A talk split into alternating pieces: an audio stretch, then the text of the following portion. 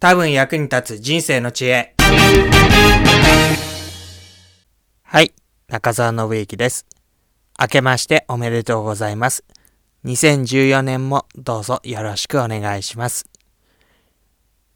今日から新しい一週間も始まって普通の生活に戻られた方も多いのではないでしょうか。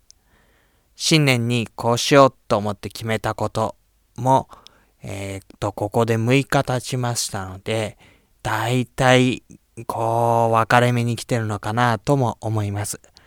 新しい1週間の元のペースに戻っていく中で、え、誘惑が大きかったり、障害が出てきたり、諦めてしまいそうになったり、そんなこともあるでしょう。そんな時には、もう1週間続けようとかですね、あと1ヶ月とか、そんな風に思わないで、あと1日、今日だけ頑張ろう。そんな風に思うといいらしいです。とにかく今日、この一回だけ。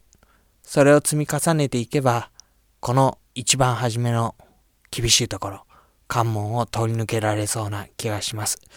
私もですね、えっ、と、このポッドキャストできるだけ更新をしたいと思っているんですけれども、今日始めていきました。明日もう一度続けて更新できるかどうかが結構重要なとこだと思いますので、明日またお耳にかかりましょう。